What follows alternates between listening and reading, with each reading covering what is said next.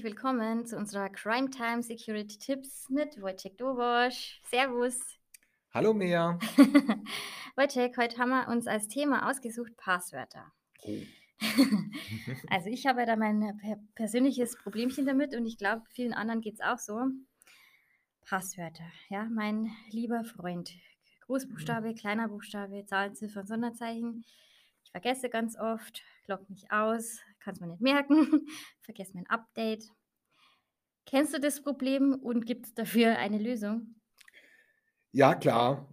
Passwörter sind tatsächlich ein sehr lästiges Thema geworden und äh, man vergisst sie doch relativ schnell. Da fällt mir als Beispiel auch direkt mein Dad ein, der mich bei jeder Gelegenheit anruft und mich nach seinem Passwort fragt, weil er sich einfach nicht merken ja. kann. Und es ist aber trotzdem so wichtig, ein gutes Passwort bei äh, den verschiedenen Diensten zu verwenden. Mhm. Also bei, den, äh, bei manchen Diensten, wenn man da jetzt ein einfaches Passwort, sagen wir mal ganz krass übertrieben, irgendwie 1, 2, 3, 4, 5 verwendet, bei einem unwichtigen Dienst ist es vielleicht sogar einem egal, wenn das kompromittiert wird und äh, jemand das Passwort kommt, an das Passwort kommt. Bei wichtigen Konten, wie jetzt zum Beispiel Amazon, PayPal, eBay oder auch Facebook, möchte man das doch eher vermeiden, dass sich, äh, dass sich Dritte irgendwie äh, Unfug mit dem eigenen Namen anstellen oder an irgendwelche Kreditkarteninformationen kommen. Also alle Konten, wo wirklich viele persönliche Daten von dir hinterlegt sind, da ist es umso wichtiger, ein, ein sicheres, einigermaßen sicheres äh, genau, Passwort zu haben. Absolut. Ja, richtig. Okay. Und ähm, bist du selber auch schon mal Opfer geworden? Ja, ich bin in der Tat auch schon mal Opfer geworden, habe mich bei einem Bekannten mal an seinem Rechner, angeme äh, an seinem Rechner äh, auf Facebook angemeldet und habe relativ schnell festgestellt, dass da irgendwas nicht stimmt, da mal alle meine Kontakte angeschrieben wurden mit einem komischen Link, mhm. wo natürlich einige schon dann draufgeklickt haben. Die äh, Eltern? die haben glücklicherweise keinen Facebook-Account, aber es hat trotzdem auch Freunde und Bekannte nichtsdestotrotz getroffen. Und äh, das war erstens sehr unangenehm. Zweitens habe ich mir die Mühe gemacht, jeden Einzelnen anzuschreiben und zu sagen, äh, bitte nicht auf den Link draufklicken. Mhm. Aber wie gesagt, für manche äh, ist es schon zu spät gekommen und da ist das Kind in den Brunnen gefallen. An was lag es jetzt da? War dein Passwort einfach zu schwach? Das Passwort war an sich war relativ gut. Äh, das Problem war, dass auf dem Rechner Schadsoftware installiert war, die es ermöglicht hat, die Tasteneinschläge mit mitzuschneiden von dem Computer. Und dadurch wäre es eigentlich egal gewesen, ob ein starkes oder ein schwaches Passwort verwendet wurden, weil die einfach an alles, an, an die Tasteneinschläge halt gekommen wären. Also bedeutet es, dass dein Freund in dem Fall jetzt äh, seinen Virenschutz nicht ordnungsgemäß. Genau, der hat dann ein paar Sachen vernachlässigt okay. ähm, und war vielleicht auch auf nicht ganz so seriösen Websites unterwegs gewesen. und da hat er sich irgendwo was eingefangen und äh, fehlender Virenschutz ähm, hat natürlich dann da dazu geführt, dass äh, ja, Angreifer dann Zugriff auf den Computer hatten. Alles klar. Und ähm, weil du sagst, dein Passwort war eigentlich gut, wie kann man denn ein sicheres Passwort generieren? Du hast jetzt gerade mal angesprochen, eine Multifaktor-Authentifizierung. Könntest du mir bitte kurz erklären, was das ist? Ja, also eine Multifaktor-Authentifizierung hätte mich wahrscheinlich tatsächlich bei dem Hackerangriff, ähm, hätte mein Konto wahrscheinlich abgesichert. Ähm, das ist halt einfach ein äh, zusätzlicher Faktor, äh, der mir zugeschickt wird aufs Handy, ähm, entweder über so eine Google Authenticator App oder über SMS. Und dann habe ich im Endeffekt ein, äh, drei Bestandteile meines, meines Einlog-Versuches. Einmal der Benutzername, einmal das Passwort, plus dann diese zufällig, zufällig generierte Zahl, äh, die ich dann halt ebenfalls an, also angeben muss. Code per SMS oder Genau, so. Ah, genau. okay, richtig. Ja, super. Welche Möglichkeiten gibt es denn noch, wenn wir jetzt zurückgehen auf das eigentliche Passwort? Ja, da gibt es ähm, zwei verschiedene Möglichkeiten. Äh, zu einem wäre das das Passwortschema, da gehen wir gleich noch ein bisschen näher drauf ein, sowie so ein Passwortmanager. Okay, das klingt auf jeden Fall mal nach einem Plan, den ich brauche und vielleicht auch andere noch. Starten wir mal mit dem Passwortschema. Worauf muss ich denn da achten und was ist das genau? Ja, also ein Passwortschema, das ist etwas, was man sich überlegen kann, um ein System in sein Passwort reinzubringen. Und das ist meistens dann aufgeteilt in mehrere äh, Teile. Mhm. Etwas, was man sich gut merken kann, etwas, was mit Zahlen zu tun hat und etwas, was individuell auf den Dienst zugeschnitten ist. Und das kann natürlich frei kombiniert werden. Äh, und jeder kann sich da selbst Sachen äh, überlegen. Wir machen jetzt mal hier einfach mal ein Beispiel Ja. mit einem Buch. Harry Potter. Harry Potter zum Beispiel und der Stein der Weisen. Ja. und daraus nehmen wir die ersten Buchstaben eines jeden Wortes mit den jeweiligen kleinen Groß, äh, kleinen Großschreiben. Also du nimmst quasi die Anfangsbuchstaben in der jeweiligen ähm, Schreibweise des Titels. richtig? genau, Okay. genau. Und bei Harry Potter und der Stein der Weisen wäre das dann ein großes H, großes P, kleines U, kleines D, großes S, kleines D, großes W. Alles klar. Und das wäre unser erster Teil unseres Passwortes, was man sich eigentlich auch ganz gut merken kann. Mhm. Das trennen wir dann mit einem Sonderzeichen. Dann möchten wir weitere noch Zahlen da in, dieser, in diesem Passwort äh, drin haben. Da können wir jetzt ein Datum nehmen, meines Freundes, meiner Freundin, Kindes, äh, Hund, Katze, was auch immer. Mhm.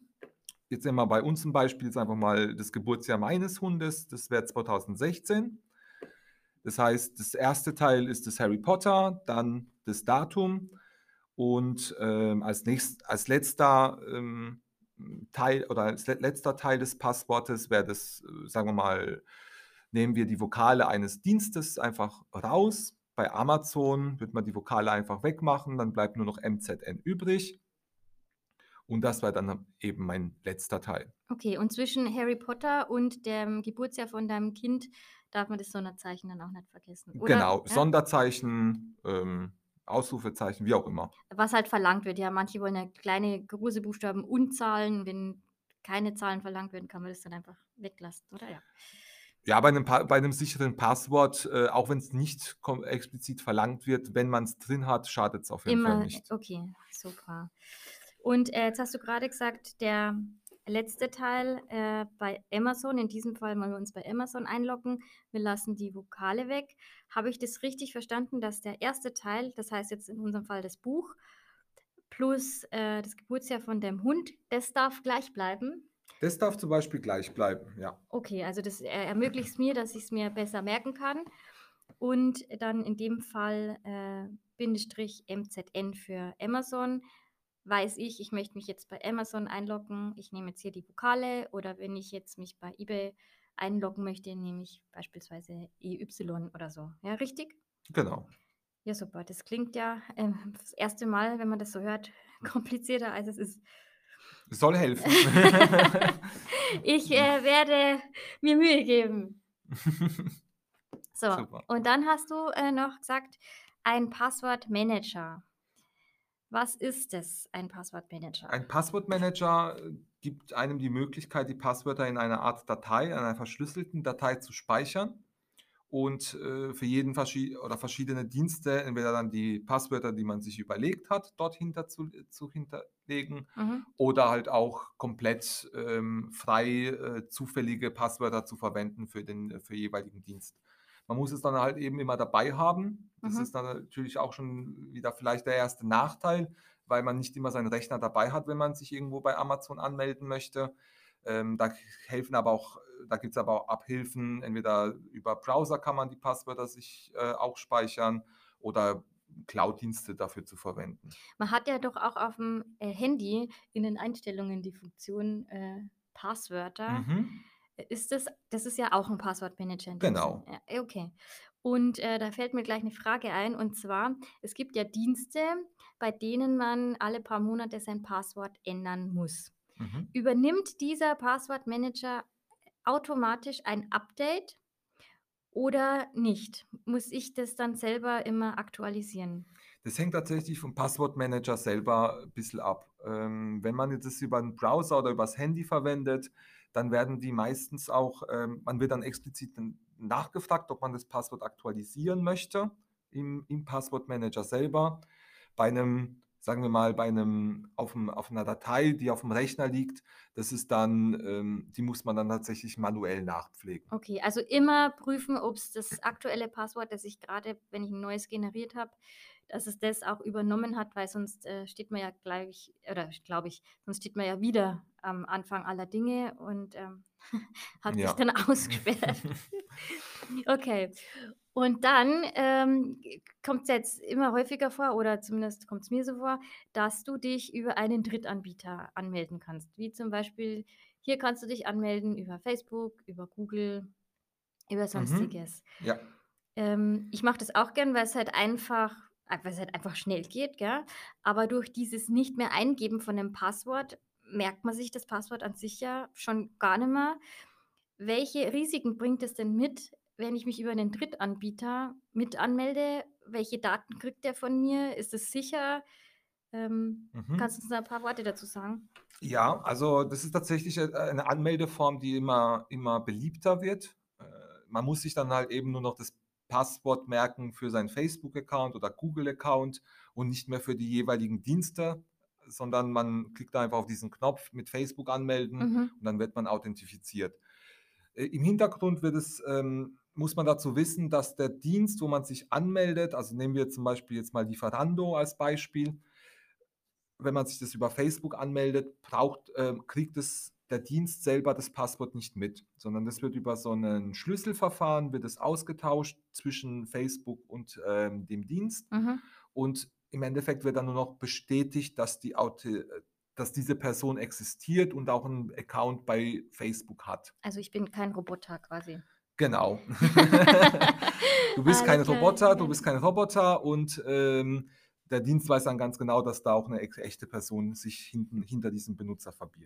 Okay, und der Drittanbieter, welche Daten sieht der denn von mir? Also kriegt der nur die Bestätigung, dass es mich als echte Person gibt oder hat er dann auch Zugriff auf ähm, irgendwelche Daten, wie zum Beispiel, wenn ich jetzt mich mit, mit Facebook oder über Facebook anmelde, kriegt der Drittanbieter dann auch die Infos über meine Freundesliste oder Mhm. meine Bilder?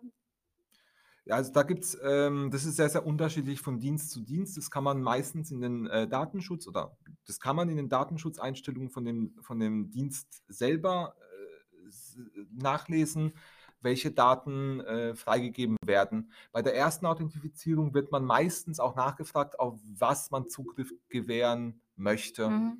Das heißt, äh, bei der ersten Anmeldung, zum Beispiel bei Lieferando, wird man, ähm, wird man auf eine Facebook-Seite weitergeleitet. Dort muss man sagen, okay, man gibt Kontoinformationen, Name, Geburtsdatum, vielleicht Telefonnummer bekannt und diese Daten sind dann dem Drittanbieterdienst dann ebenfalls verfügbar. Sonst würde man dann wahrscheinlich diese Daten dann in dem Dienst selber anlegen, wenn man sich dort das erste Mal registriert.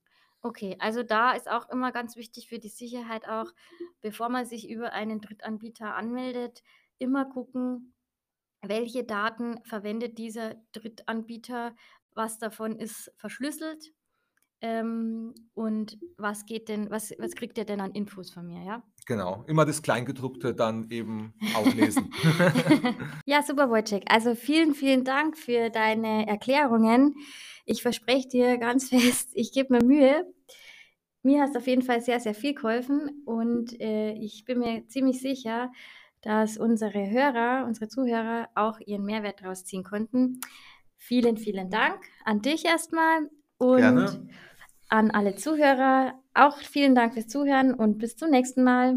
Ciao! Ciao.